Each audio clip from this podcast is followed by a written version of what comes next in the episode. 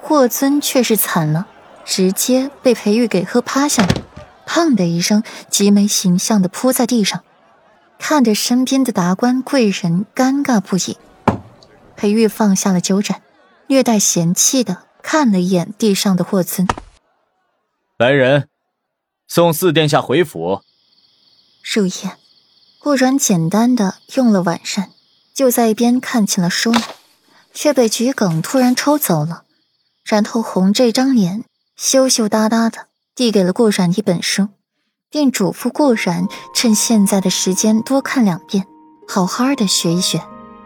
顾软的眼里浮现出了一丝好奇，犹疑的看了看桔梗，在漫不经心的打开了书，看到书里内容的瞬间，顾软把书合上，脸色泛起了潮红，神情很不自然，缓和了一瞬。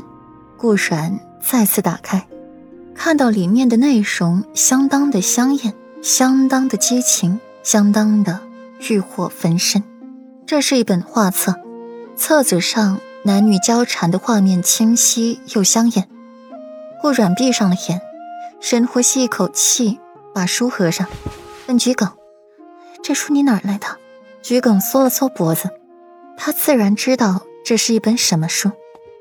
世子妃，这是老夫人让奴婢给您看的。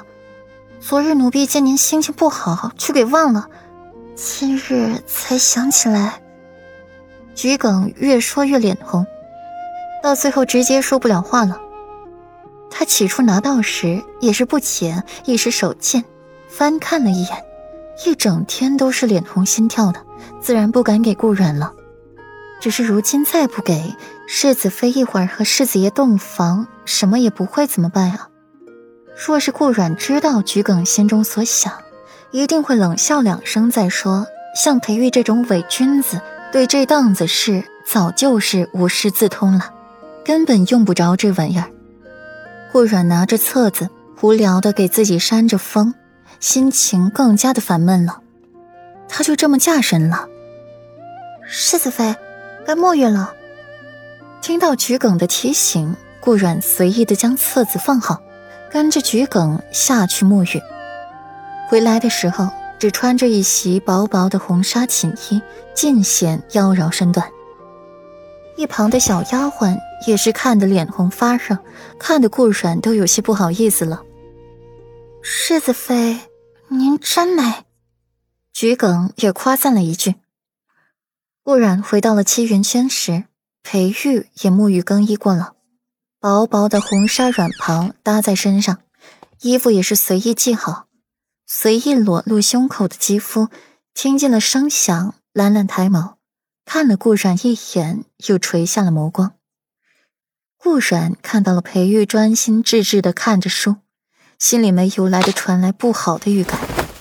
快走几步，走到了裴玉身边，看清了书里的内容，脸色爆红，一把抽出了裴玉手里的书，扔一边：“别看了，你又不是不会。”裴玉轻笑，抱起了顾软，坐在自己身上，让他明显的感觉到。自己那处的变化，可是本世子觉得，软软有必要多学习学习。每一次都是本世子主动，本世子也想试一试，软软主动一回，又是什么滋味？软软在情事上委实太过青涩，放不开了些。裴玉在顾软的唇上亲了亲。并没有做出什么事，简单的亲亲抱抱一下，就把顾然放下了，说一句夜深，他该休息了。随后起身便走。你去哪？今天可是我们的大婚之日，洞房花烛夜，你抛下新娘子不做理会，反而往外走，你想做什么？顾软突然被裴玉放下，然后往外走，一股无名火起。新婚夜他想做什么？我去书房睡。裴玉顿步，眉目寡淡，面色平平。今天可是我们的洞房花烛夜，你要去书房睡？顾软的眸色一沉，语气凌厉起来，难掩愤怒。我知道。裴玉没有转身，只是简单的立在那里，也难掩风华。你知道，你知道你还要去书房，你是连一个完整的洞房花烛夜都不肯留给我了。